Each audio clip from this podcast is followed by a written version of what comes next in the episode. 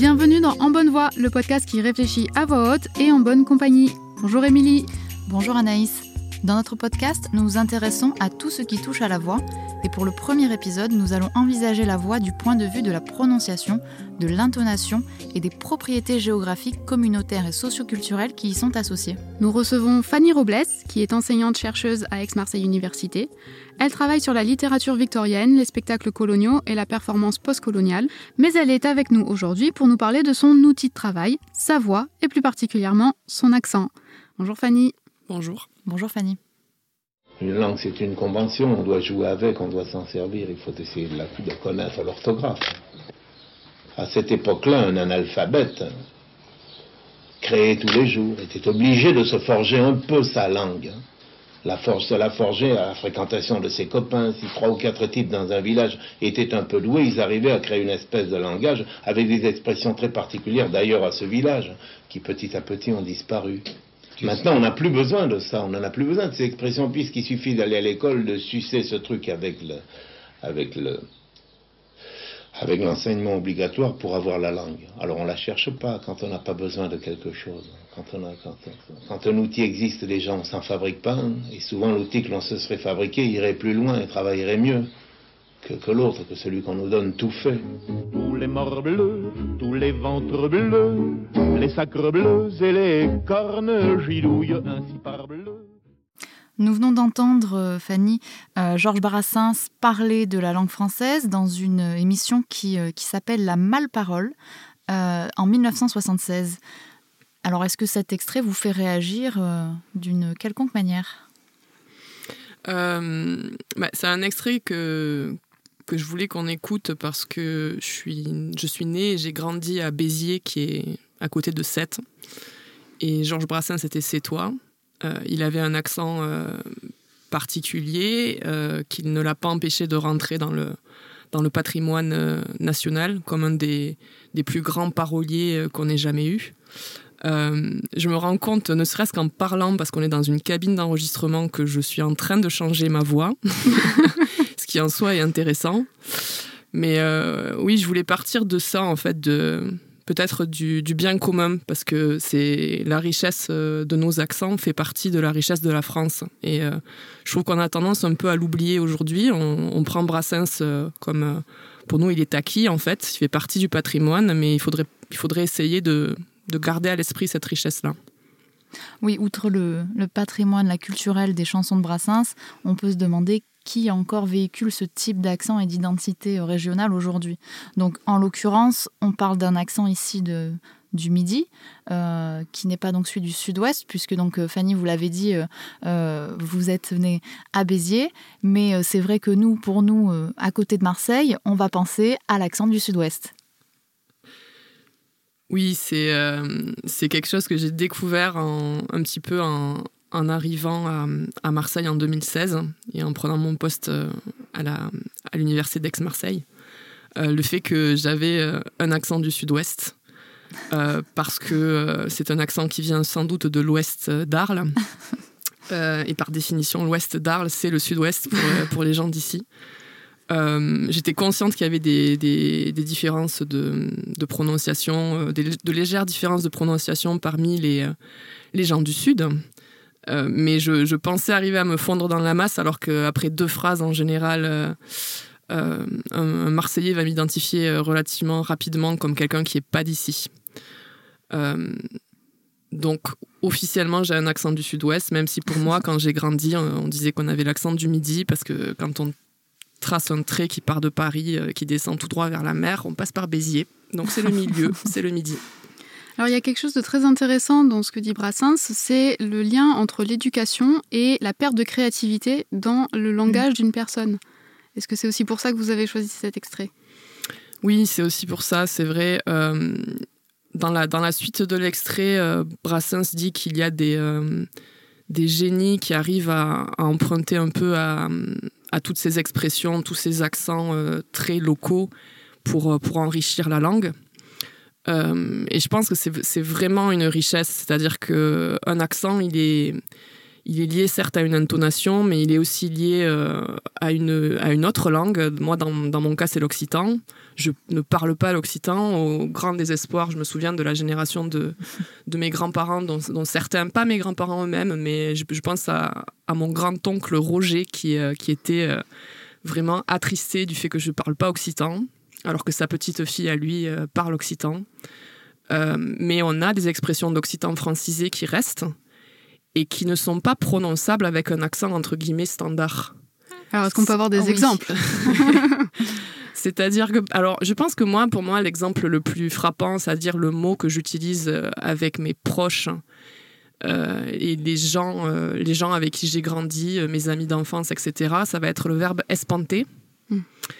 Et euh, il faut dire espanté. Si on ne dit pas espanté, si on dit espanté, on, le prononce mal. Et là, pour le coup, euh, c'est une forme de, de retour de, du défaut de prononciation. Euh, on va dire à celui qui le prononce mal qu'il le prononce mal, précisément. On, retourne la norme, en fait. Donc moi, c'est ce mot-là, et c'est un mot qui est irremplaçable, parce qu'on le traduirait par être émerveillé. mais c'est quelque chose, c'est un mot que j'utilisais beaucoup, euh, que ce soit euh, à l'impératif, espante-toi. Euh, on a même inventé ce nom, l'espantation, qui vient du verbe s'espanter.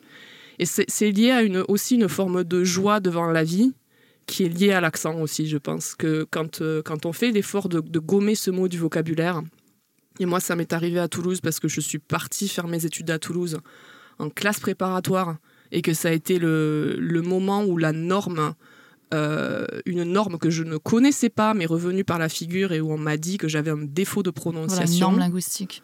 Voilà, la norme sur le, bon français, le mhm. français qu'il faut pour rentrer à Normal Sup. Visiblement, je l'avais pas parce que je suis pas rentrée, même si il y a beaucoup d'autres raisons pour lesquelles je suis pas rentrée, évidemment. Mais, euh, mais en tout cas, c'est à, à, ce moment-là que je me suis rendu compte à Toulouse, en classe préparatoire, avec des, euh, des gens qui avaient été sélectionnés pour être là, donc euh, qui venaient du sud-ouest, mais qui venaient de pas que du sud-ouest, et quand ils venaient du sud-ouest, de milieux sociaux plutôt élevés, que s'espanter, être espanté n'existait pas en français, enfin c'est ce qu'on m'a un petit peu suggéré, et je l'ai enlevé de mon vocabulaire, et quelque part, j'aime beaucoup rentrer chez moi et le réutiliser, enfin chez mes parents, euh, dans ma famille, le réutiliser avec mes amis euh, du lycée, parce que j'ai l'impression que je retrouve cette joie que, que j'ai perdu en le gommant de mon vocabulaire. On voit que l'accent dépend aussi de, de, l'endroit où on se trouve et, euh, et c'est intéressant parce que vous avez fait référence à, à votre famille dès que vous, vous avez mhm. parlé de l'accent. Donc est-ce que pour vous, l'accent, c'est lié à, à, justement un, un endroit, à un, un, lieu et euh, éventuellement à des racines en fait, familiales et géographiques? Oui, alors euh, pour moi, c'est très lié à ça. je suis consciente qu'il y a une il y a une dérive possible euh, à ce genre de discussion qui serait de parler euh, d'identité, essentialiser mon identité, parler de, mes racines dans ce sens-là. C'est, dangereux. Hein. On sait qu'il y a des malheureusement des, identitaires occitanistes, ça existe. Hein. je me souviens d'un, concert de Massilia Sound System à, Toulouse où ils avaient dit qu'ils étaient contre le, le racisme, qu'il soit français ou occitan. Mm. Et donc, je, sais, pour, pour avoir euh, grandi à Béziers euh, et y être très attaché aujourd'hui, je sais que ça existe, cette dérive-là. Donc, je veux surtout pas aller euh, dans cette dérive-là. Je sais que c'est pas votre intention de m'y amener, évidemment. Mais je tenais quand même à le souligner parce que la discussion sur les racines, sur l'accent qu'on a quand on vient d'un endroit, et donc si on n'a pas l'accent de l'endroit, ça veut dire qu'on n'en vient pas vraiment, etc. C'est un, un, gros danger qu'il faut, qu'il faut souligner. Mais moi, en tout cas, il est clair que quand on me quand on se moque de mon accent ou quand je, je, je, ressens chez, chez la personne à qui je parle que mon accent est attaché au ridicule, moi, ça me renvoie à vraiment euh, mon histoire familiale, au fait que mon arrière-grand-père, que je n'ai pas connu, mais c'est ma grand-mère qui nous racontait ça, euh, n'avait pas le droit de parler occitan à l'école. Mhm. Euh, et quand il parlait occitan, dans la cour ou dans la classe, il se faisait punir. Oui parce qu'il fallait parler français. Euh, et mes grands-parents euh, avaient euh, un accent, avaient mon accent. Mon accent, c'est celui de, de beaucoup de monde, en fait. Et c'est aussi l'accent de, de, ceux qui m'ont construit, qui ont fait que je suis moi. Je suis très attachée à ma famille et ils m'ont vraiment donné beaucoup de beaucoup et ils m'ont amené là où je suis aujourd'hui, donc je, je, leur en serai toujours très reconnaissante. Donc c'est mon accent, c'est pas juste moi, c'est oui, c'est un, patrimoine aussi régional, mais culturel et familial. Et Ouais, tout à fait. D'où le mm. drame de devoir le gommer à un moment ou un autre. Oui, tout à fait. Ça veut dire supprimer son identité, supprimer qui on est. Renier en tout cas une part d'un héritage qui nous construit en tant que, que personne euh, dans notre identité.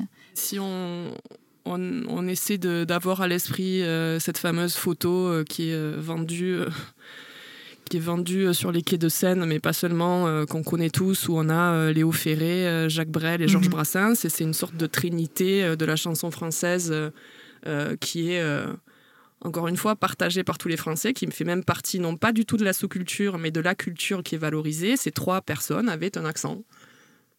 Euh, Jacques Brel était belge, hein, euh, voilà. Euh, Léo Ferré, c'est plus votre, votre coin à vous, mais je, je trouve ça vraiment très dommage. Et je, je pense qu'il y, a une, y a eu une forme, à un moment donné, avec les, les films de Pagnol, on en parlera peut-être, mais de, de, de, valorisation euh, de l'accent, c'est-à-dire euh, l'idée que quand on, devait, on, faisait un film qui se passait à, à Marseille, les acteurs qui ne, qui ne, maîtrisaient pas cet accent s'y mettaient un peu en fait. Et, le, prenaient pour, pour faire couleur locale. Encore une fois, je veux absolument pas dire que quand on est de Marseille, on se doit d'avoir l'accent. La, la, la, norme est dangereuse dans quelque sens qu'elle soit d'ailleurs. Mais, mais c'est un peu dommage qu'on ait perdu un peu euh, qu'on ait perdu la mémoire de ce point de vue-là. Alors, en parlant de Pagnol, on va écouter un petit extrait d'une interview qui date de 1969. Est-ce que tu ne penses pas aussi qu'il y a presque 20 accents simplement à Marseille? À Marseille, oui. Au fond, il y a des, il y a des accents de quartier. quartier. Il y a l'accent du Vieux-Port. C'est celui-là que j'ai employé pour écrire Marie ou Fanny. Maintenant, il y a l'accent des riches bourgeois de la rue Paradis que tu connais bien. Qui font semblant de ne pas avoir d'accent. et que notre cher Charpin prenait lorsqu'il avait à jouer un Parisien et il croyait qu'il avait l'accent parisien. Oui. Puis il y a l'accent de la plaine. Oui, énormément d'accent. Michel. Oui, ça varie un peu avec les quartiers. Il faut dire aussi que ça varie avec les classes sociales. Pas? Le peuple a un accent beaucoup plus large les patrons de bistrot, le, bel accent qu'a Rému dans. C'est ça. Ah, il n'est pas marseillais. La mer Il, est toulonnais. Est-ce que c'est la mer ah, Justement, la grande, la grande marque de, l'accent marseillais, c'est le R, qui est un R qui est plutôt une rota. Nous disons noir, nous disons le soir. quand les Parisiens veulent prendre l'accent marseillais, ils ne savent pas faire ce R. Beaucoup de réactions euh, pendant la vidéo. Euh, le petit lapsus, presque lapsus, l'accent franc marseillais. J'aime bien. Peut-être, euh, Fanny, vous voulez réagir en premier? Non, c'est. C'est toujours fascinant pour moi de voir qu'il y a, il y a 20 accents marseillais, si ce n'est plus. On n'est déjà pas d'accord. Même si. voilà, est-ce, est que ces, ces, 20 accents existent encore hein, aujourd'hui est-ce qu'ils sont aussi prégnants qu'à l'époque de l'interview de, mm. de Pagnol C'est une question, mais... Euh, ils ont sûrement évolué. Ouais, parce que l'accent toulonnais... Les euh, quartiers eux-mêmes ont évolué. Mhm. L'accent a dû suivre. Ouais. Mais il y en a qui se perdent, je pense. Sûrement. L'accent de route, justement. du vieux port, peut-être. Ouais. Mais euh, je, pense que ce qui est...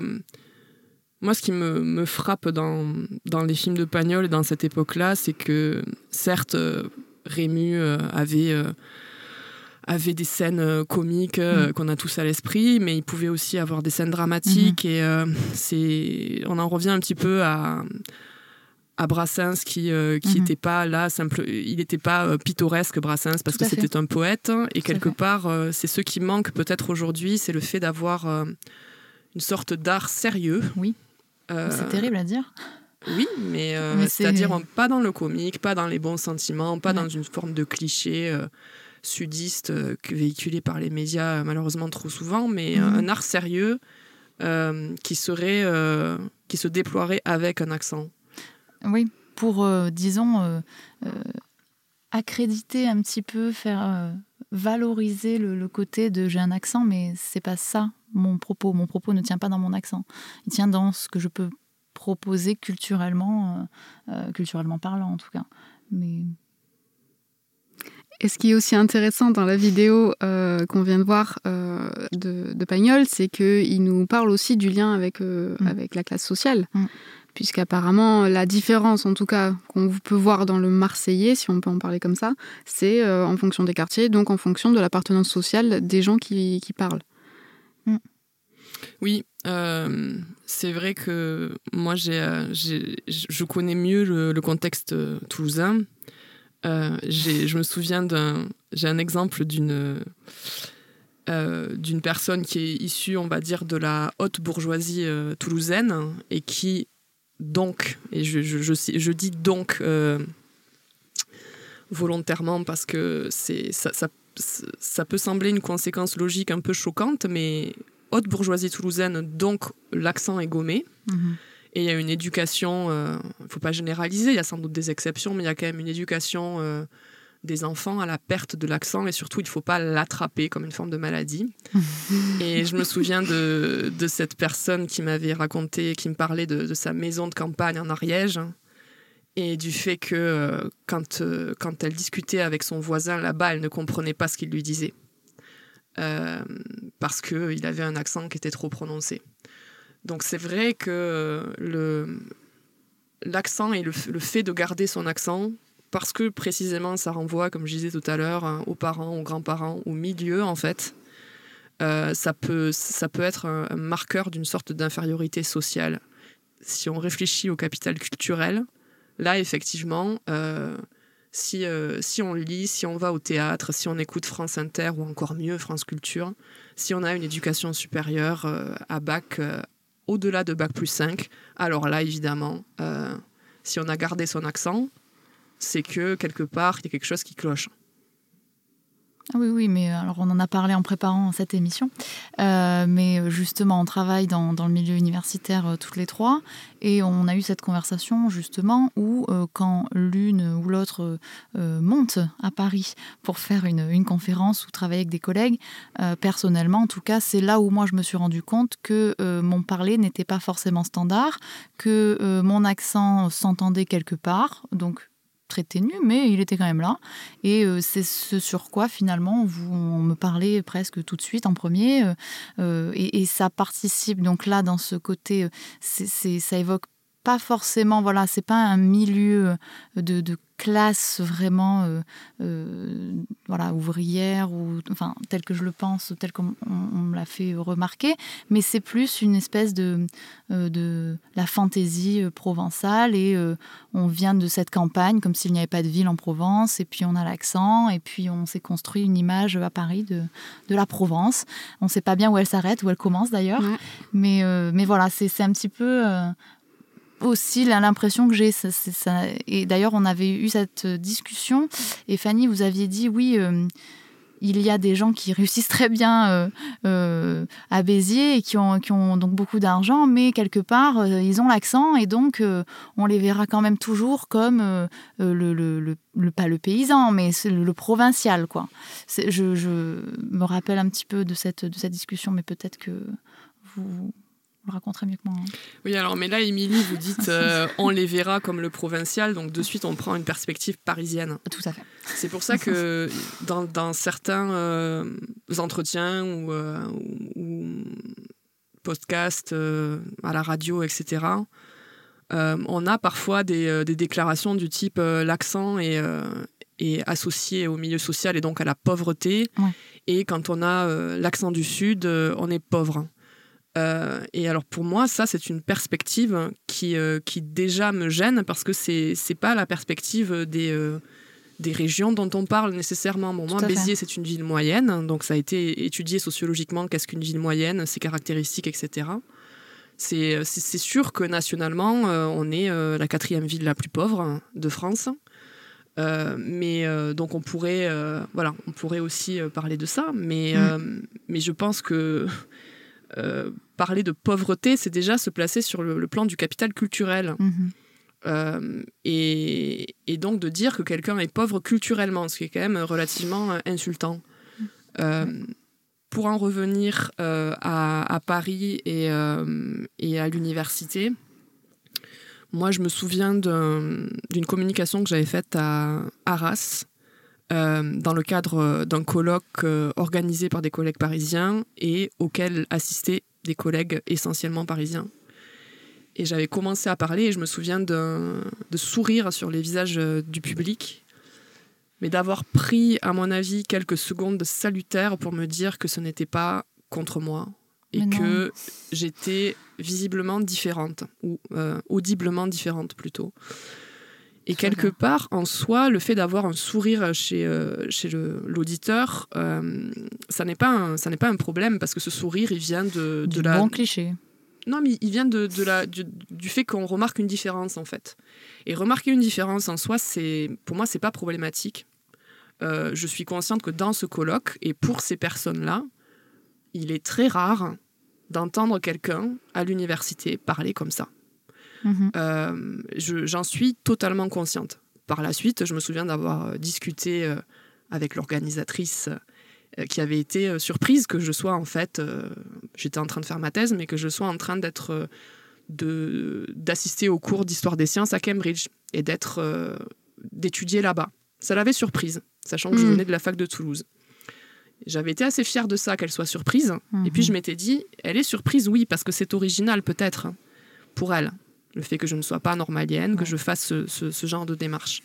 Et ça, pour moi, ça n'est absolument pas un souci, le fait de remarquer la différence et d'avoir une surprise à cette différence-là. Le problème, c'est la norme. Mhm. C'est le fait de vouloir corriger. Je, je parlais tout à l'heure de, de quand je suis arrivée en, en prépa à Toulouse. Ma première euh, colle, c'est-à-dire un, voilà, un, un oral, un examen oral d'entraînement. En littérature, je suis passée avec un professeur que j'admirais beaucoup, qui m'a dit qu'il y avait deux soucis avec ma présentation, mon commentaire de texte. Le premier, c'était que euh, je, je faisais de la psychologie des personnages. Alors, euh, euh, je pense Rédhibitoire. voilà, on, on enseigne euh, toutes les trois où on a été amené à enseigner la littérature à la fac et c'est vrai que la psychologie des personnages, c'est le, le travers de, de tout étudiant débutant. Euh, et le deuxième, euh, le deuxième souci, euh, c'est un défaut de prononciation. Donc il m'a dit, euh, vous venez du sud-ouest, on est à Toulouse, hein, On je est à rappelle. Toulouse. Vous venez du sud-ouest, euh, n'est-ce pas? Et moi j'ai répondu, non, je viens pas du sud-ouest, je viens de Béziers. Et il a répondu, oui, c'est pareil, c'est le sud-ouest. Et lui venait de. Alors lui, à ma connaissance, il est, il est de, de, de la région, hein, de la région de. Toulouse. Mais Bon. c'est un voilà, Mais quelqu'un qui a gommé son accent. Et donc une partie en plus de son. qui n'en a jamais identité. eu, Mm. ou qui n'en a jamais eu, parce que faisant partie d'un milieu où euh, où on n'en a pas, où il est de bon ton de Mais ne le pas en avoir. sud-ouest, euh, géographiquement, bon, c'est l'ouest aussi, Toulouse. Mais on en a, on a, on a déjà eu l'occasion euh, d'en discuter pendant la préparation de l'émission, mais il y a aussi chez les, les pédagogues, chez les enseignants qui préparent à des concours. Donc là, en l'occurrence, c'était euh, le concours de l'école normale supérieure, mais ça a pu euh, vous arriver euh, pendant la préparation au concours de l'agrégation, même si nous, c'était l'agrégation d'anglais. Donc euh, on a des épreuves où on doit utiliser du français, mais elles sont relativement limitées à l'oral. Cela dit, ce qui est intéressant sur ce type de préparation, c'est que à la fois il fallait qu'on ait un accent neutre, on va dire, sur les épreuves en français, et à la fois il fallait qu'on ait un accent ah, vraiment nickel, parfait, en anglais, que ce soit anglais, américain, écossais, australien. Donc euh, Voilà, on on cherchait une cohérence et surtout euh, l'anglais standard. Voilà, donc dans tous les cas, il fallait une sorte de standardisation de l'accent.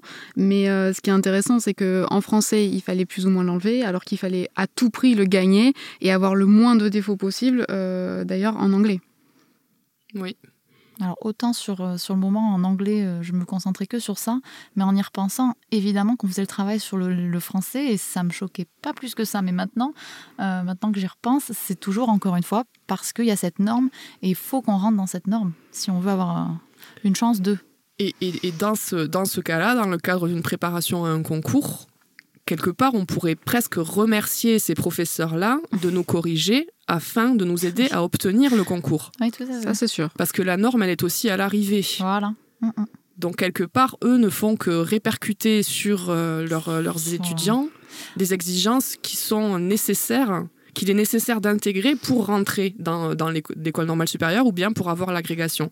Donc quelque part, moi, je peux pas en vouloir à ce professeur. Après, le façon peut-être de faire et de dire. Voilà, plus moins C'est l'expression le défaut de prononciation. Voilà, tout à fait. Le défaut de prononciation qui en fait moi, euh, étant une bonne élève euh, toute ma scolarité, euh, ayant fait le travail qu'il fallait faire en termes d'apprentissage et de rédaction, etc., étant quelqu'un qui par ailleurs écrit, ça, j'ai trouvé ça très violent. Parce que quelque part, c'était la première fois à 18 ans qu'on me disait que je parlais mal à Toulouse. Donc en parlant de, concours et donc de normes, ça nous, mm. ça nous interroge un petit peu en fait sur, euh, sur la représentativité de l'accent en fait. Et, euh, et, si on parle de, justement de Paris ou de, choses qui sont centralisées, on va, va peut-être l'envisager d'un point de vue politique.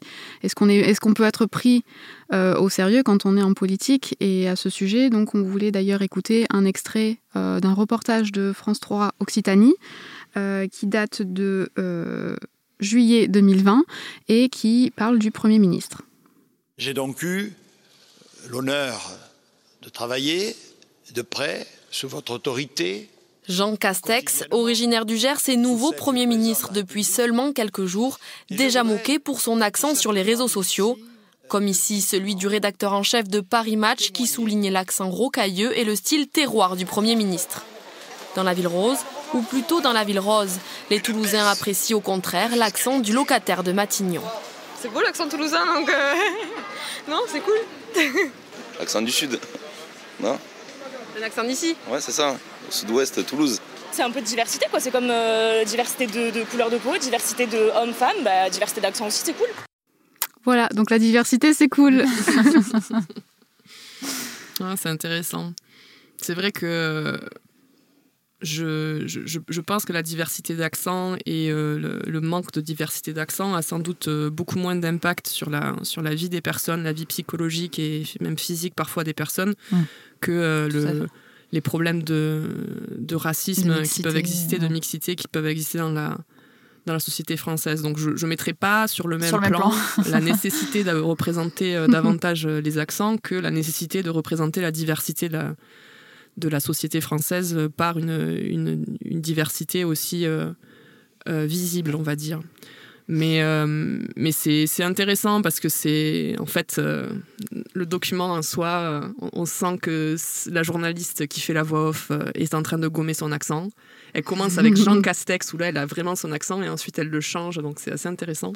Et après le fait d'aller interroger des Toulousains sur est-ce que qu'est-ce que ça vous fait que Jean Castex est un accent en soi est absurde en fait est tellement parisien en soi. Je, dis parisien, c'est un cliché évidemment, je l'utilise à dessein. Hein. Mais, justement, je voudrais qu'on revienne sur cette idée de parisien parce qu'on a beaucoup opposé depuis le début dans notre discussion le, sud avec Paris. Voilà. Mais est-ce que c'est vraiment ça? Et en fait, euh, voilà, l'idée de, de, cette norme un petit peu linguistique, euh, nous quand on a parlé hier, on a, on a parlé de lingua franca, de cette idée de, en fait, il faudrait une langue uniforme pour que tout le monde puisse se comprendre, etc. Et on dit beaucoup Paris parce que on a presque l'impression, c'est sûrement parce que le pouvoir est centralisé en France et vient de là, et qu'on le ramène à Paris. Mais cela dit, normalement, on considère l'accent euh, de Tours comme étant le plus pur de France. Donc c'est pas forcément euh, Paris, en fait. Voilà, qu'est-ce qui nous indique que, c'est Paris Et justement, le fait que la politique et le lieu du pouvoir, ça soit Paris, est-ce que ça change quelque chose? Euh, Alors, le... c'est vrai que parisien, c'est un, raccourci quelque part. Il y a ce, cette ce mouvement vers Paris, dès qu'on veut travailler dans certains secteurs, euh, moi, ça, a touché euh, certains amis et membres de ma famille qui ont dû partir à Paris euh, pour le travail, parce que dans la branche qu'ils avaient choisie, c'était, c'était l'endroit où faire, où faire les meilleures études, où trouver les mmh. stages, etc. Et donc j'ai vu autour de moi le bon nombre de personnes qui ont dû perdre leur accent pour ça, pour se, pour se fondre euh, pour se fondre dans la masse, pour arrêter d'être moqués et pour arriver aussi à avoir le travail qu'ils voulaient avoir et être pris au sérieux dans leur travail.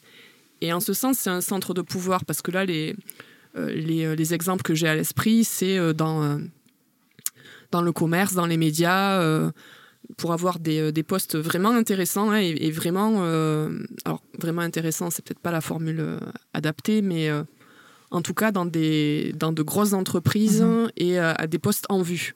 Où là, garder son accent, c'était mal vu. Donc il y a une forme de pouvoir après. Euh, ce, qui est, euh, ce qui est intéressant peut-être avec, euh, avec Castex, c'est que le, choix de, ce, de, ce, de cet homme politique est évidemment politique, hein. c'est-à-dire que on l'a pris parce que précisément il faisait entre guillemets terroir. pour, que, pour, montrer une volonté de du président de se rapprocher du peuple. Et, et donc on a finalement la réaction escomptée, c'est-à-dire qu'il est, euh, il est visiblement, euh, audiblement, euh, comment dire, inhabituel, et on le remarque. Et donc le choix est remarqué. Donc finalement, le, ça marche. après, en ce qui concerne l'idée d'avoir un français homogène pour se comprendre tous, je pense que de la même manière qu'il faut que les gens soient éduqués à l'idée que un chirurgien peut être noir, euh, il faut aussi qu'il soit éduqué au fait qu'on peut, euh, quelque part, être tout à fait euh, bon dans son travail et dans un travail intellectuel de premier plan, parce que là, on est en train de parler de profession intellectuelle, finalement, mhm, mhm. tout en ayant un accent marqué. Et quelque part, il faut peut-être éduquer les gens à cet accent. Peut-être qu'il faudrait entendre davantage l'accent québécois à la radio, plutôt que de l'entendre une fois par an et d'en rire, et de s'arrêter là alors qu'en réalité, on parle de la francophonie. Tout à fait. On a donc justement un extrait euh, de France 24, du journal de France 24 d'août 2018, qui va un petit peu dans ce sens. C'est vraiment une séquence qui fait le buzz euh, depuis euh, ces derniers jours. Alors la scène a eu lieu à l'Assemblée nationale. Jean-Luc Mélenchon était un peu agacé par une question d'une journaliste sur les récentes perquisitions dont il fait l'objet. Et il a réagi en se moquant de son accent. Écoutons-le. Et alors, hein, qu'est-ce que ça veut dire? Oui. Non, mais. Qu'est-ce que ça veut dire? C'est quoi votre question, madame? Euh, Je ne comprends pas ce que vous voulez dire. Quelqu'un a-t-il une question formulée en français? Oui. Bon, au-delà du fait que c'est pas très bien de se moquer, là, il a mis le, doigt sur euh, un point très sensible hein, ici euh, en France. Euh, il a mis en lumière le problème de discrimination lié aux accents régionaux. Le plus ironique, c'est qu'il est, lui-même député de, Marseille dans le Sud. Hein. il a peut-être oublié. Exactement. Et en fait, il y a un terme qui existe pour désigner ce type de discrimination linguistique. Alors, préparez-vous, ça s'appelle la glottophobie. Voilà, toujours autant de gêne à écouter cet extrait. Euh, surtout que j'avais une question quand on parlait là à l'instant de, du Premier ministre Castex. Est-ce qu'on se moque finalement de son accent ou est-ce qu'on se moque de lui, de ses propos, du fond? Finalement, on ne sait plus où est la, la limite quand on voit bah, les réactions, hein, je pense en général, hein, sur les réseaux sociaux ou dans la vraie vie. Est-ce qu'on va se moquer de l'homme politique ou est-ce qu'on se moque de l'homme euh, qui vient de la province, comme dirait euh, justement, euh, pourrait le penser, un Parisien. Bon, là, ça revient un petit peu au même avec Mélenchon. Hein. Euh, on voit bien que là, c'est l'accent qui plus que le fond. Après, il s'est défendu en disant je n'ai pas compris sa question, je n'ai pas compris où elle voulait en venir. Ce qui va plus loin, c'est que quand même, il demande après s'il y a une vraie question en français. Tout à fait. Sur le moment, ce qui transparaît, c'est juste il se moque d'elle et de son parler, et non pas du fond. Donc là, je vous laisse réagir, Fanny. Oui, je trouve que à, la limite, euh, il était à une période euh, assez tendue pour lui politiquement et qu'il ait réagi comme ça euh, à vif peut s'entendre. Ce que je trouve fort dommage, c'est son explication par la suite qu'il pensait qu'elle se moquait de son accent méridional, alors qu'il n'a pas d'accent méridional. Déjà. et que et, son accent de Marseille, alors que justement elle, est de Toulouse, que ce sont deux accents différents. Euh, c'est, il s'est un petit peu euh, pris les pieds dans, dans un vrai sujet. Euh, et ça, c'est, c'est, c'est vraiment assez décevant, sans doute, de la part d'un personnage politique de premier plan qui est écouté, mais ça a donné suite à une polémique qui était intéressante. On a, on a parlé un petit peu du sujet. Après, en ce qui concerne Castex, c'est euh, moi, personnellement, par exemple, je trouve que son accent, évidemment, je le connais très bien. Il est proche de, de, mon accent et de, de, celui de mes proches. Euh, en revanche, ce que je n'aime pas, c'est euh, son, son, sa façon de parler paternaliste qui n'a rien à voir avec, avec son accent finalement. Il pourrait avoir un accent entre guillemets standard et s'adresser dans ses discours. c'est autre chose. De, mhm. Voilà, parler de façon très lente en infantilisant un peu ses, interlocuteurs dans la façon dont il leur parle. Et ça, je pense que vous, comme moi, on, sait très bien que quand on enseigne, euh, la façon dont on s'adresse à nos étudiants euh, conditionne un peu leur réaction et que parfois, il faut la façon dont on parle à ces étudiants fait qu'on les considère comme des égaux ou comme des gens en dessous.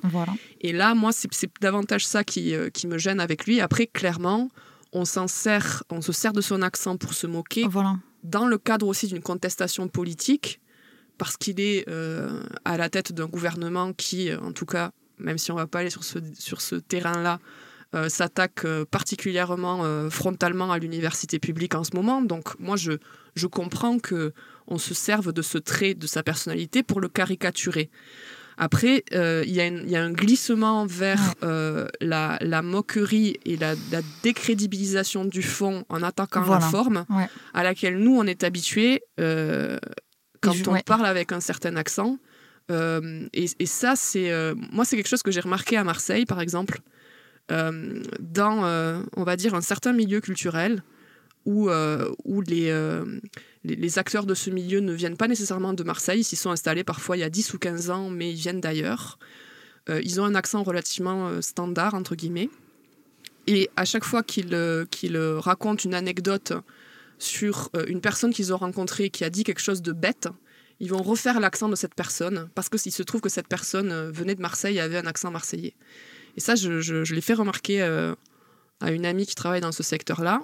Et je lui ai dit, je, lui dis, est-ce que tu te rends compte qu'à chaque fois que tu parles d'une personne qui a dit quelque chose d'intéressant, tu ne refais pas son accent? En revanche, quand il s'agit d'un propos stupide, tu refais l'accent.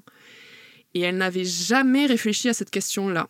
Donc il y a vraiment aussi un manque total de réflexion, mais qui se comprend parce que dans les médias, nous sommes baignés d'un accent neutre et les accents ne sont pas représentés. Mm, mm. Mais les gens n'y réfléchissent tout simplement pas, en fait, parce que c'est pas un sujet. Donc, ce qui était aussi intéressant dans ce reportage, c'est à la fin, donc on voit que euh, on parle de glottophobie, euh, et en fait, c'est en lien avec euh, la, proposition de loi d'une députée qui qui souhaite reconnaître en fait la glottophobie comme étant une source de discrimination du coup linguistique, en fait. Mm. Est-ce que pour vous, c'est important qu'il y ait une loi comme ça, par exemple, qui passe?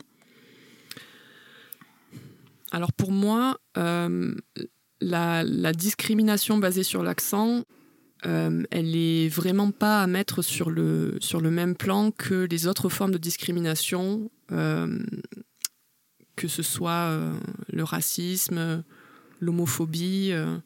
ce sont des, discriminations qui ont un impact sur la, la vie psychologique et physique des personnes, un impact qui est autre, complètement autre en termes d'échelle que euh, ce que moi je peux ressentir si on, si on se moque de mon accent. Cela dit, il est vrai qu'il euh, y a des, des, emplois qui ne sont pas décrochés parce qu'on n'a pas le bon accent. Donc il y a une forme de discrimination à l'emploi. Mm. Euh, donc ça peut être intéressant d'en parler. Je ne sais pas si c'est s'il faut une loi. Je ne sais pas si, si les lois. parfois le, problème mm. avec les lois, c'est qu'on croit que les que on croit que le souci est réglé parce qu'on a passé une loi. Euh, alors qu'en réalité, pour moi, si euh, France Télévisions continue à faire euh, des séries policières régionales dans lesquelles personne n'a l'accent de la région, sauf un personnage tout à fait tertiaire qui sert le café au commissariat, alors là, rien ne changera et ça ne sert à rien de faire passer une loi si on n'est même pas visible dans des fictions financées par nos impôts. On va y revenir euh, sur ce sujet plus particulièrement euh, dans, l'épisode un petit peu plus tard, euh, sur le plan vraiment artistique et, culturel. Mais on, peut faire le lien, puisqu'on on avait des, petits extraits là à, vous passer, avec ce qu'on peut voir à la télé entre les fictions, donc les pubs en l'occurrence. donc on en a un petit, un petit florilège, voyons voir. Vivre d'amour et de blé français. Coupé, c'est quoi cet accent? Vivre d'amour et de blé français. Tu veux vraiment te faire virer, toi? Vivre d'amour et de blé français. Ah bah voilà, quand tu veux. Crackers de Belin, fabriqués en France avec du blé français. Alors, ce qui est intéressant dans cette pub qui nous a bien fait réagir, c'est qu'on reprend euh, ce qu'on disait, hein, la discrimination à l'emploi, puisque même si ça concerne les crackers, apparemment, euh, elle, est, elle existe. Hein. donc, il faut absolument gommer son accent, sinon on n'a pas accès à certains postes. C'est du blé français, alors on parle français, s'il vous plaît. Exactement. Donc, après, ça rentre dans une démarche marketing commerciale qui sert euh, à, renforcer justement le, produit local français, etc. Des raccourcis totalement douteux. Voilà. Fanny, une réaction Oui, alors euh, si seulement ça pouvait simplement être un problème de crackers, euh, ce serait moins problématique.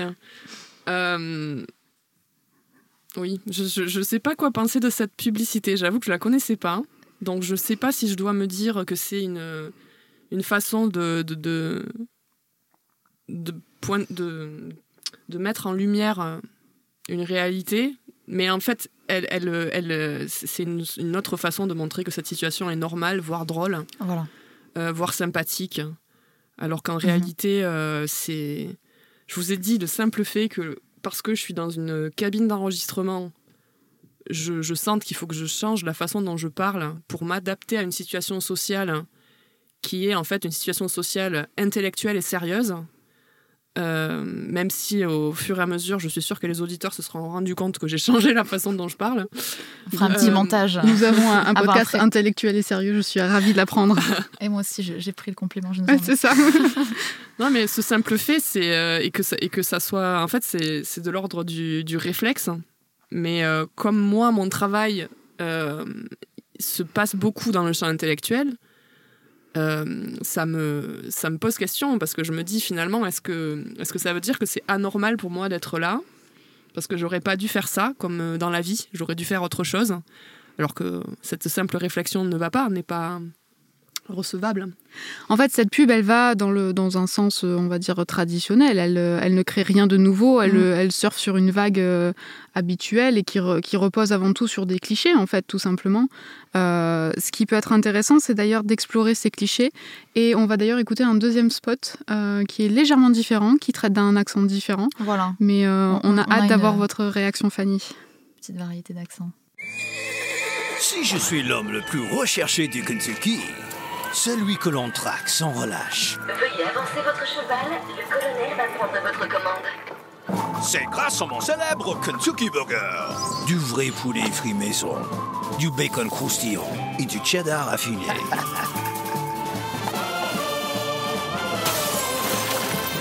Découvrez mon authentique Kentucky Burger et ses Kentucky Fries. En ce moment, chez KFC. c'est un podcast sans pub, euh, mais nous n'avons pas de financement malheureusement. nous sommes ouvertes aux, propositions, cela dit. Alors donc on a un autre, un autre accent, Fanny. Est-ce que, est -ce que ça vous plaît?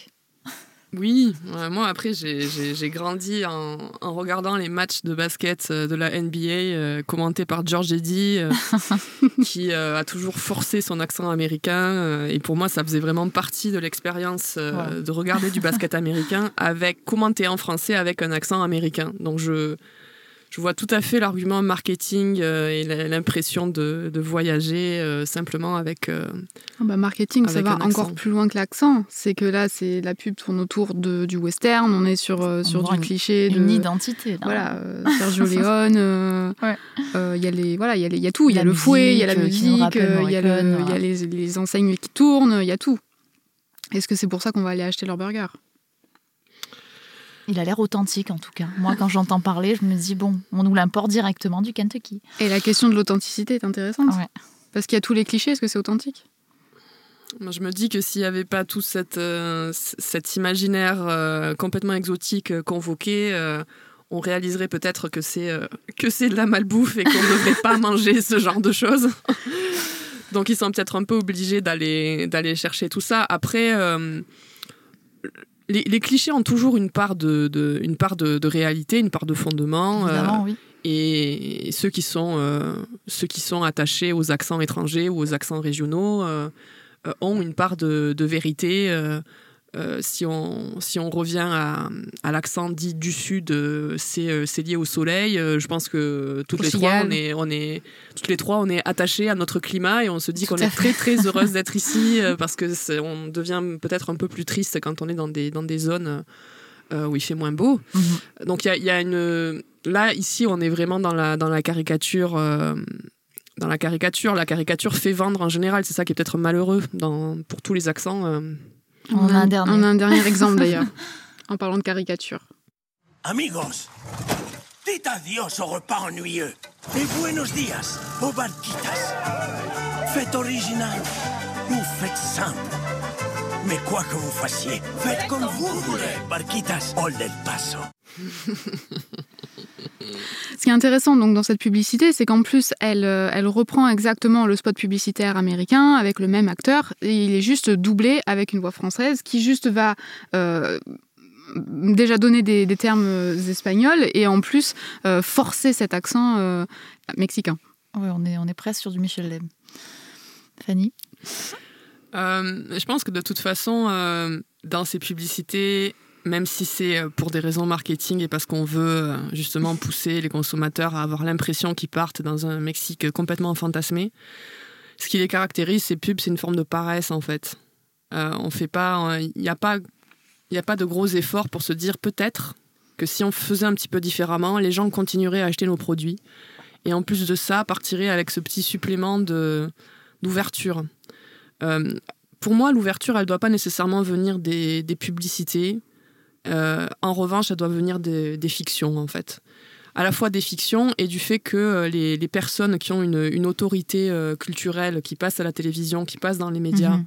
qui ont un bagage culturel qui, justifie leur présence dans ces médias comme des, des figures d'autorité, si ces personnes-là ont un accent, je pense que plus elles l'exprimeront et ça se, ça se voit. Il, commence à y avoir une petite inflexion là ces dernières années. Euh, avec des journalistes qui conservent leur accent, avec même des acteurs. Je pense à la série 10% euh, de, qui a été créée par Fanny Herrero, hein, qui, euh, qui, vient de la région. et on a, il y a un, un des agents de 10% qui, qui, a, qui, a fait ses études à Aix-en-Provence et qui a un accent d'ici. je pense que c'est ça, c'est dans la représentation, dans la fiction, dans les, les paroles d'autorité dans les médias sur des sujets un peu politiques, intellectuels, etc., que les gens vont finir par se dire ah peut-être tiens c'est intéressant euh, ce personnage me plaît et il n'est pas caricatural, ou bien euh, cet intellectuel dit des propos vraiment intéressants sur le fond et j'en ai, fini par oublier son accent. Comme vous disiez tout à l'heure, Émilie, avec euh, Brassens, dont on finit par oublier qu'en fait il est, il est toi. Mm. Par contre, ce qui est intéressant, Fanny, euh, on en avait parlé euh, en amont pour préparer cette émission, c'est dans 10%. Certes, on a un personnage qui a une haute fonction et qui représente une autorité euh, culturelle et intellectuelle avec un accent assez léger, cela dit, mais le personnage qui a un accent le plus fort, c'est la maman coiffeuse qui est restée à Cannes et, voilà et qui est quand même un, personnage qui est très très dans les clichés et qui est poussé au maximum de ce qu'on peut faire dans la représentation d'une canoise.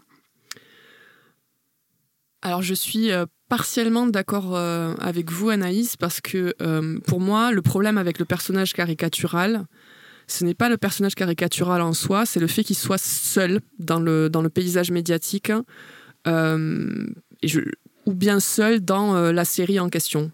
par exemple, il y, y a, des critiques qui, qui se sont élevées contre le film Intouchable en disant que c'était un film caricatural qui présentait euh, dans lequel le personnage d'Omar Sy était euh, euh, un, jeune, un jeune Français noir qui, qui venait d'une cité, qui ne s'intéressait pas à la, à la, haute culture. Mm. qui dansait bien, donc qui, qui, cochait un peu toutes les cases du, de, la caricature. Et moi, pour moi, ce film ne pose pas de problème en soi. Ce qui pose problème, c'est que Omar Sy ait eu le César du meilleur comédien pour ce film-là, euh, le fait que euh, à l'époque où Intouchable est sorti, ça a peut-être un peu changé depuis, mais euh, on avait on avait très peu de rôles qui étaient offerts aux, jeunes comédiens français noirs de talent. Mm. et que finalement le film était un petit peu tout seul dans le paysage. Hein. Et, là, c'est ça le problème avec la caricature et le cliché, c'est le, le, fait que ce soit la seule chose qui se passe, ce soit un cliché ou une caricature. Dans 10%, je pense que le cliché de de la maman provinciale qui, qui vient d'un milieu socio-économique particulier, qui soit en plus un petit peu enfermée dans le rôle d'une mère protectrice, qui a de Mhm. bons sentiments, qui pense à sa fille. En gros, elle est gentille, elle est bien brave, comme on dit chez moi. Comme on dit chez nous. Chez vous aussi. Donc, c'est, c'est, elle, elle existe, elle est là, mais mais il y a Gabrielle qui existe aussi. Et il y a Julien Doré qui existe aussi. oui. Il y a un contrepoint et il y a une diversité. C'est une diversité minime, je- j'en suis complètement d'accord. Mais au moins, il y a Gabriel. Et Gabriel est monté à Paris. Il a, il a, il a un boss d'agent dans une des meilleures agences de Paris. Et il a un accent, en fait. Et ça, c'est censé être réaliste parce que c'est une série qui est réaliste avec beaucoup de guests, etc. Donc, c'est pas une série. On sait qu'on regarde une fiction quand on regarde 10%, mais l'intérêt de la série et pourquoi la raison pour laquelle elle continue d'être faite, elle marche beaucoup. C'est une des séries qui est la- très regardée par les Français, c'est qu'on a l'impression de rentrer dans ce milieu, de pénétrer dans ce milieu-là, qui est un milieu qui nous fascine parce que c'est les stars, etc.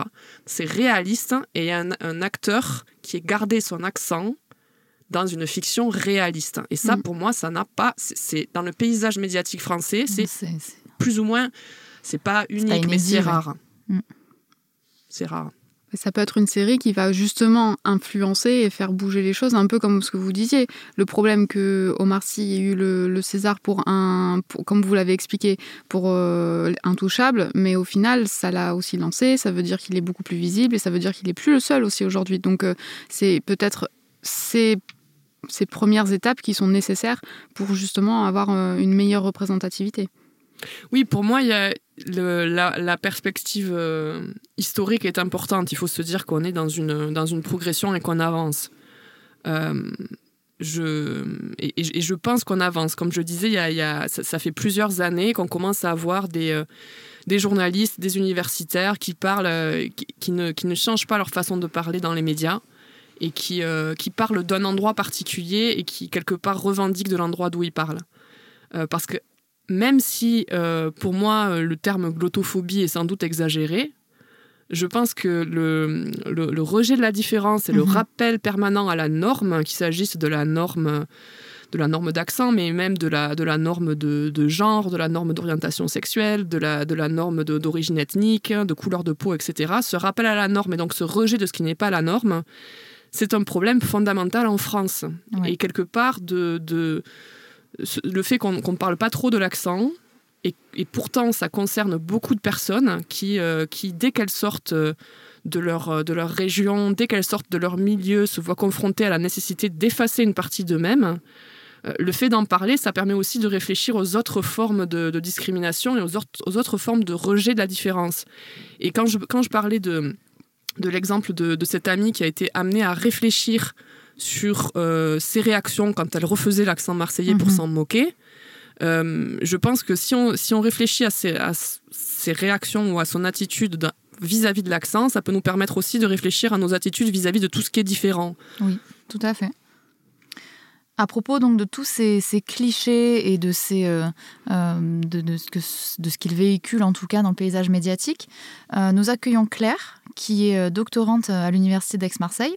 Elle est spécialiste d'histoire britannique des 16e et 17e siècles, mais aujourd'hui, elle va, euh, elle va nous parler de, de ces identités régionales et de, de leur euh, valorisation en tout cas dans le paysage euh, économique. Bonjour Claire. Bonjour Claire. Bonjour. Alors, aujourd'hui, je vais sortir des sentiers battus pour vous parler communication et image de marque. Car si les accents régionaux sont source de discrimination, certains en ont fait un redoutable outil marketing. C'est ainsi que Puget met en avant dans ses spots publicitaires un personnage emblématique du sud de la France qui n'est autre que Fernandel, en détournant des extraits de films cultes des années 50. La marque réécrit des dialogues décalés, amusants et met en scène le savoir-être, le savoir-vivre méditerranéen. Une huile d'olive, c'est comme une femme. Il faut savoir la choisir parfumée, subtile, délicate comme la Puget. C'est pas vrai Ah oui, oui. Bon, j'ai la dalle, moi, on bouffe ou quoi Oh, délicate C'est prêt, ma douceur. Puget, inimitable depuis 150 ans. Conversation décontractée à l'accent chantant, garrigue et cigale, il n'y a pas de doute, nous sommes bien en Provence. Habile stratégie marketing, Puget joue la carte de la nostalgie du temps d'avant, mais surtout celle de l'authenticité. Le personnage charismatique de Fernandel évoque chez les consommateurs la sympathie et la convivialité qui sont autant de valeurs que souhaite incarner la marque. Mais le monde de la grande distribution n'est pas le seul à s'être emparé des clichés de la Provence. Le créateur de mode Jacques Mus, lui-même originaire du sud de la France, en a fait l'identité de sa griffe, à commencer par les noms de ses collections. Ainsi, le gadjo, qui signifie le mec en marseillais, coup de soleil ou encore les santons de Provence, reprennent et déconstruisent un à un les différents éléments du folklore provençal. Au travers de ses créations, il mêle chapeau de paille oversize, décline les imprimés maticiens ou champêtres et compose des looks décontractés aux lignes épurées. Mais le créateur ne s'arrête pas là. Pour parfaire la signature visuelle de sa marque, il organise des défilés dans des lieux iconiques du sud de la France. Ainsi, on peut voir ces mannequins défiler dans les Calanques en 2018 et dans les champs de la vente de l'année suivante. Enfin, son storytelling d'enfant du Sud, touchant et bien rodé, constitue la ligne directrice de la communication qu'il mène sur son compte Instagram. Alors vous me direz, mais qu'en est-il de l'accent dans tout ça? Eh bien ici, si l'accent ne s'entend pas explicitement, il semble tout de même présent d'une manière subtile, presque métaphorique. Au même titre que le cigale ou le bruit de la mer, l'accent s'inscrit dans le paysage sonore du Sud. Jacques Mus nous donne donc à voir et à entendre un Sud idéalisé et fantasmé qu'il fait voyager jusqu'à la capitale et à l'international. Via la création artistique, l'accent marseillais est sublimé, mieux, il est adouci et les critiques écrivent qu'il n'égratine plus les oreilles des Parisiennes. Rien que ça. La province marginale redevient une Provence poétique, visuelle et sonore, dans laquelle l'accent prend une valeur d'héritage culturel. Il n'est pas simplement un élément isolé, mais s'inscrit dans toute une identité et un patrimoine régional, et ça, le marketing l'a bien compris. Les accents ont le pouvoir d'invoquer tout un univers et un imaginaire propre à une région, sur lesquels les marques se construisent une image traditionnelle et authentique. À l'ère de la standardisation, les accents nous rappellent parfois avec nostalgie le temps des spécificités locales et vocales. Vestiges des dialectes de nos aïeux, ils nous prennent par les sentiments, réveillant en nous des souvenirs lointains. C'est un bagage invisible et intime que nous transportons avec nous. Sur ces belles paroles, je vous dis à bientôt dans En bonne voix, mais ne vous inquiétez pas, je vous laisse en bonne compagnie avec cette interprétation du poème de Zamacoïs, L'accent. De l'accent, de l'accent, mais après tout en neige. Pourquoi cette faveur? Pourquoi ce privilège? Et si je vous disais après tout, gens du Nord, que c'est vous qui pour nous semblait l'avoir très fort. Que nous disions de vous du Rhône à la Gironde, ces gens-là n'ont pas le parler de tout le monde. Et que tout dépendant de la façon de voir, ne pas avoir d'accent pour nous, c'est en avoir. Mon accent, il faudrait l'écouter à genoux. Il vous fait emporter la Provence avec vous et fait chanter sa voix dans tous nos bavardages, comme chante la mer au fond des coquillages. Écoutez, en parlant, je plante le décor du torride midi dans les brumes du nord. Il évoque à la fois le feuillage bleu-gris de nos chers oliviers, aux vieux troncs rabougris, et le petit village où la treille splendide éclabousse de bleu la blancheur des bastides. Cet accent-là, mistral, cigale et tambourin, à toutes mes chansons donne un même refrain. Et quand vous l'entendez chanter dans mes paroles, tous les mots que je dis dansent la farandole. Merci Claire pour, euh, cette chronique. Euh, vous restez avec nous pour la fin de cette émission? Avec plaisir. Et merci d'avoir euh, terminé cette belle chronique avec euh, cet extrait euh, du poème de Miguel Zamacois lu magnifiquement par Fernandel. qui nous montre bien que des fois l'accent peut sublimer certains, certains écrits littéraires, poétiques. Et, à ce sujet, nous, on va enchaîner sur un nouvel extrait qui, qui vient en fait de l'émission Par Jupiter sur France Inter et qui date du 20 avril 2018, où l'invité est Daniel Auteuil. Daniel Auteuil, quand vous venez d'Avignon, oui. euh, quand vous êtes arrivé à Paris, vous aviez un, accent Oui, oui, ben oui, oui. Ben, comme vous. non, non, j'avais, j'avais un accent. Effectivement, j'avais un accent et je devais. Euh, j'avais deux handicaps déjà. J'étais, j'étais pas très grand et j'avais un accent. Et à l'époque, euh, j'avais euh, mon physique correspondait pas du tout aux, aux, critères de, de l'époque. C'était les grands, tout ça. Et donc, donc ça a été. J'ai eu des, des débuts difficiles effectivement. Et euh, jouer Molière avec l'accent, c'est pas, c'est pas terrible. Alors Daniel Auteuil n'a peut-être pas grandi, mais en tout cas, il a perdu son accent. Et ça, euh, c'est bien, apparemment. Alors Fanny, c'est vous qui avez choisi cet extrait parce que c'était une émission qui vous avait fait un peu réagir et vous vouliez qu'on revienne dessus pour parler justement donc de l'accent.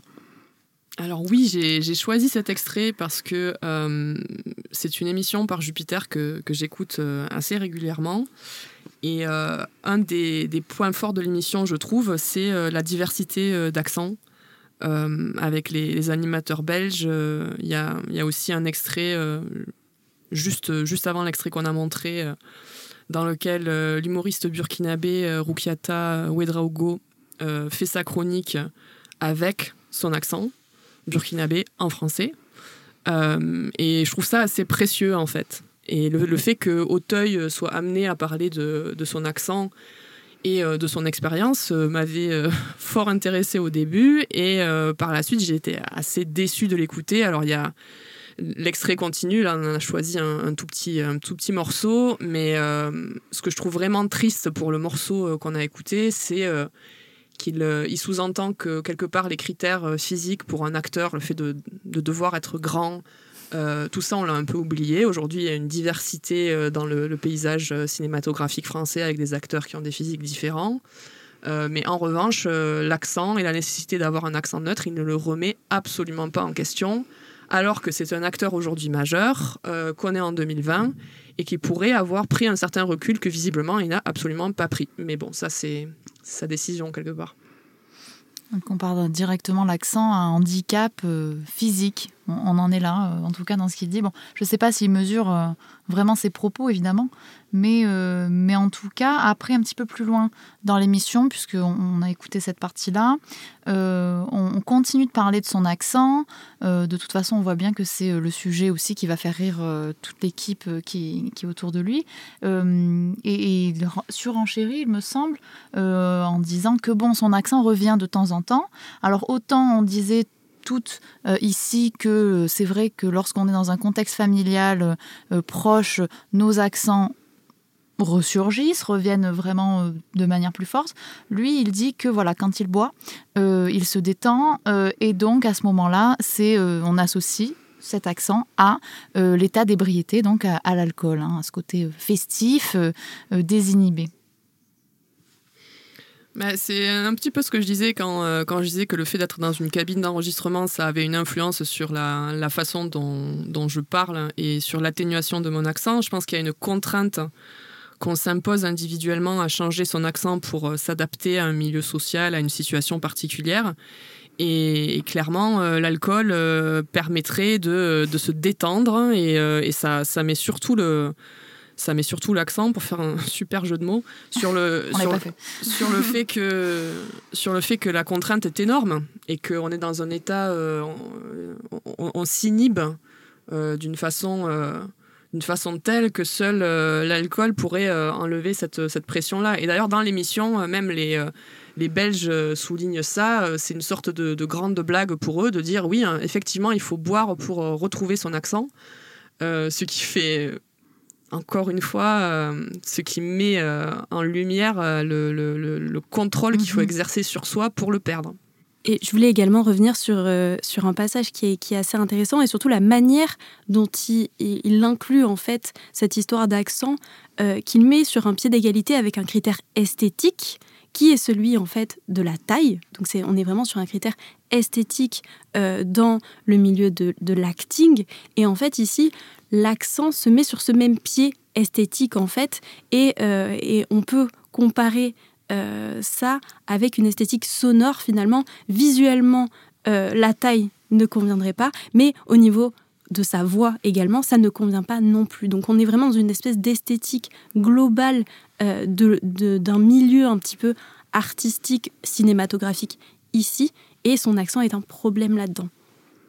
Oui, la norme est à la fois visuelle et sonore, c'est ça qui est intéressant. Et ce qui, ce, qui est aussi dit dans le reste de l'émission, c'est qu'il a, il y va pour présenter un film. Et mhm. dans ce film, il y a une représentation par euh, un, un, metteur en scène avant-gardiste d'une pièce de Molière, où euh, Molière est, donc joué avec euh, un accent espagnol, il me semble. C'est ça. Oui. Et là, ça semble tolérable.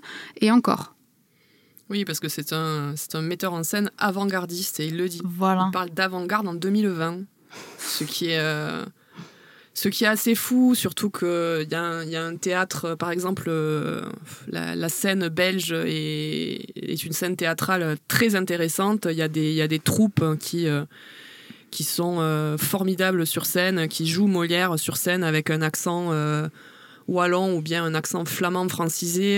et c'est génial. Et c'est une telle réduction du du champ du goût, de se dire qu'il y a, euh, parce que c'est ce que disait Claire finalement, il y a le beau, le lait, et, euh, alors le beau est, limité à, à finalement, au standard. Au standard, et puis euh, encore une fois, ça, cette limitation-là, elle est liée à, d'autres limitations. seuls les corps valides sont présents sur scène, mhm. seuls les corps blancs sont présents sur scène. Enfin, on peut, on peut euh, dérouler euh, toute cette liste-là, mais c'est euh, c'est une réduction du, du, champ, en fait. Et c'est fort dommage parce que ça a, une, ça a un impact sur, sur beaucoup de monde. Si on additionne toutes les minorités, on arrive à la majorité. Donc il serait temps peut-être de, de s'interroger sur ça. Pour revenir sur la, pour rebondir plutôt même sur la chronique que nous a présentée Claire, on voit bien de toute façon que l'accent, on doit le on, l'utilise plutôt que on, il arrive pas là par hasard en tout cas. Euh, on s'en sert pour évoquer quelque chose et c'est contrôlé, c'est mesuré, c'est toujours, euh, si j'ai bien compris ce que vous avez dit en tout cas, euh, c'est vraiment cette idée de de l'adoucir et donc de présenter quelque chose de convenable qui sorte de la norme, mais pas trop. Voilà. pas trop, et c'est une version en plus de cette de cet accent un petit peu qui est voilà totalement idéalisé. Du moins, mhm. l'univers qui s'y attache est un univers qui est idéalisé, qui est fantasmé, qui est lissé et adouci. On récupère que le beau finalement pour revenir sur cet accent du sud. On récupère que le beau de l'accent du sud. Molière lu par, euh, par Fernandel, peut-être c'est encore trop pour, euh, pour Daniel Auteuil. D'autant que Daniel Auteuil parle de, Molière en disant que quelque part jouer euh, Molière avec un accent euh, serait, euh, serait aujourd'hui encore déplacé ou je, ne sais plus quel, adjectif il utilise. Mais alors qu'à l'époque, Molière ne se jouait pas. À l'époque de Molière, Molière ne se jouait pas avec l'accent soi-disant neutre d'aujourd'hui. Et Molière s'est fait pendant 13 années en province euh, il, a, il a joué à Béziers, on se souvient très bien de lui à Pézenas. Euh, il s'est construit en province parce que Paris ne voulait pas de lui. Euh, et il y avait, y, a, y a une certaine prononciation baroque qui serait peut-être intéressant de, de, retrouver. Il y a des chercheurs qui travaillent sur ça. Ce serait bien d'en parler un petit peu, un peu de, du fait que la norme a évolué aussi et qu'elle n'a pas été là de tout temps. Il y a peut-être un, un, effort de, de, mémoire à retrouver. Je pense qu'on a perdu la mémoire quelque part, où on s'est créé une fausse mémoire, de la même façon qu'on imagine mhm. que euh, le, français d'aujourd'hui euh, est un, euh, un Gaulois valide, blanc. hétérosexuel et, grand, et grand, et grand, pas. grand, avec un accent neutre de Paris. cette personne n'existe pas. Euh, on en connaît, mais ils sont, ils, sont, ils sont là, mais ils ne sont pas la majorité euh, de la population. Donc ce serait, ce serait peut-être bien de, retrouver, de la même façon qu'il faut retrouver la mémoire coloniale. Moi, c'est un sujet sur lequel je travaille. Il faut aussi retrouver euh, la mémoire de, de, nos, de notre diversité régionale. Parce qu'on est un pays, on n'est pas simplement une capitale. Ce qui est intéressant, c'est qu'on a, on a parlé de, de, la série 10%, on a parlé de toutes les fictions qui sont financées par, euh, par nos impôts euh, sur euh, les chaînes du service public. Mais par contre, dans, le, dans, le, travail de préparation qu'on a fait pour cet épisode, on a aussi beaucoup parlé des séries britanniques et notamment diffusées sur la BBC qui, elles, au contraire, ont tendance à valoriser mhm. la diversité des accents dans l'Union. Alors, est-ce que justement, c'est parce que c'est c'est une entité politique et géographique qui est, qui est une union C'est la Grande-Bretagne ou le Royaume-Uni. Est-ce que c'est ça qui oblige du coup à, rendre compte de cette diversité ou est-ce qu'en fait ils ont juste une, culture différente euh, au niveau du son en fait? Oui, tout à fait. Et on voit qu'il y a la même chose aux États-Unis et ça rejoint ton analyse peut-être euh, du fait que ce soit uni. Donc on, va peut-être plus valoriser les, identités, les régionalismes, en tout cas les, identités culturelles de, de régions, je ne sais pas pour justement montrer qu'elles ont besoin de s'unir et, d'être représentées. Moi, c'est quelque chose qui m'a toujours marqué, euh, la, diversité des, euh, des accents dans les séries produites par la BBC, qui, est financée par l'impôt des Britanniques, de la même façon que nous finançons par l'impôt les fictions de France Télévisions. La, richesse de ces, séries par rapport à nos séries en France. Euh, c'est assez frappant. Euh, moi, mes, mes, mes, parents regardent beaucoup ce type de fiction, donc euh, quand, je, quand je vais les voir, je les regarde avec eux. Et, et je trouve ça, mais alors, je vais utiliser l'adjectif scandaleux, mais je sais que c'est un adjectif très fort. Et moi, c'est vraiment parce que nous finançons ces fictions avec notre argent et qu'il faudrait quelque part que les gens qui ne se sentent pas représentés par euh, par ces fictions-là. Et elles, sont, il y a de plus en plus de fictions de, France Télévisions qui, euh, qui, mettent en scène des crimes qui se passent dans, entre guillemets, les régions. Et mm. euh, non seulement l'accent n'est pas représenté, mais en plus, quand il est représenté, c'est dans un milieu socio-économique particulier. Donc ça va être le stagiaire dans le commissariat de police qui va ramener le café et va dire quelque chose avec l'accent. S'il y a des suspects, ça va être euh, vraiment des suspects vite, vite écartés. Ce sera jamais un meurtrier ou quelqu'un ou un personnage principal. Jamais, il n'y a pas d'accent. Mm. Et en plus de ça, on a régulièrement une ou deux blagues dans, les, dans, le, dans cette fiction sur l'accent. C'est-à-dire que euh, Candice Renoir, qui se passe à 7, hein, au bord de l'étang de Thau, se sert, et là il y a une forme d'appropriation du paysage, parce que la lumière est magnifique, qu'on aimerait tous avoir une maison au bord de l'étang de Thau, en tout cas moi j'aimerais beaucoup. C'est sublime. Donc on prend le décor. En revanche, on enlève tout l'accent. Et de temps en temps, Candice Renoir fait une vanne sur l'accent. Donc il y a une forme d'insulte qui est financée par l'impôt, alors que, euh, comme vous disiez Anaïs, euh, en Grande-Bretagne, on a euh, beaucoup d'excellentes séries criminelles qui, qui représentent l'accent du nord de l'Angleterre, l'accent écossais, l'accent irlandais. Moi, je me souviens d'avoir d'avoir dit déjà un amphithéâtre à, Marseille avec mes étudiants de première année. Euh, alors qu'on abordait un peu ce sujet-là euh, euh, des, différentes nations qui forment le Royaume-Uni, je leur disais, je leur parlais de, la série The Fall qui se passe en, Irlande, une série qui met en scène un tueur en série avec un fort accent irlandais. Et je leur, j'ai posé la question à l'amphithéâtre, plein d'étudiants de première année, est-ce que vous pourriez imaginer une série française qui parle d'un tueur en série marseillais dans laquelle le personnage du tueur en série aurait l'accent marseillais. Et l'amphithéâtre a éclaté de rire? Et je les, ai, je les ai laissés rire et puis je leur ai dit, est-ce que vous ne pensez pas qu'il y a un problème avec votre réaction puisque vous-même, pour la plupart d'entre vous, avez l'accent marseillais? Est-ce que vous pensez sincèrement qu'il n'y a jamais eu de tueur en série avec un accent qui soit un petit peu différent que l'accent standard euh, en France? Mhm. Il y a un problème avec l'idée que nous ne sommes pas crédibles dans la fiction. Est-ce que ça veut dire qu'on n'existe pas? Est-ce que ça veut dire qu'on ne devrait pas exister? Mm. Ou on ne devrait parce que il y a beaucoup de gens avec l'accent que j'ai ou euh, qui, vivent par exemple à 7, qui sont médecins, qui sont inspecteurs de police, euh, qui, euh, qui, qui sont avocats euh, je veux pas non plus faire de classisme en disant que ce sont euh, les, des, emplois euh, qui sont vraiment supérieurs aux garçons qui amènent le café dans Candice Renoir. Hein. Je veux pas redupliquer ça ici maintenant. Mais, mais je veux simplement dire qu'il y a un problème avec notre légitimité à, exister dans la fiction avec, encore une fois, mais je souligne ce point, la redevance audiovisuelle que nous payons.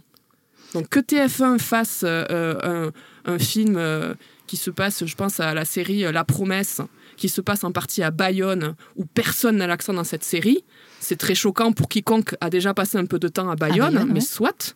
Mais 100% euh, Bio, qui est une, série euh, qui a été produite par France Télévisions, avec Didier Bourdon qui ah refait l'accent basque, mais qui est le seul personnage dans la série à avoir l'accent basque.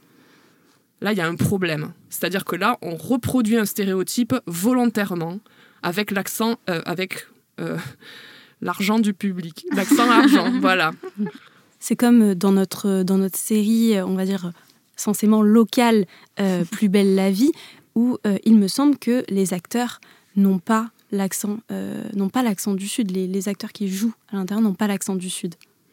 Oui, il y a, y a, surtout un acteur qui a l'accent, qui joue le personnage de Roland et qui est un acteur qui vient de Béziers, donc qui vient de ma ville natale et ensuite, il y a... à Marseille. Ouais, voilà. Il y a une actrice qui, euh, qui joue euh, un, personnage qui a l'accent du sud-ouest plutôt, qui, qui, est présenté comme un personnage qui vient du sud-ouest. Donc on fait quand même ce petit effort-là.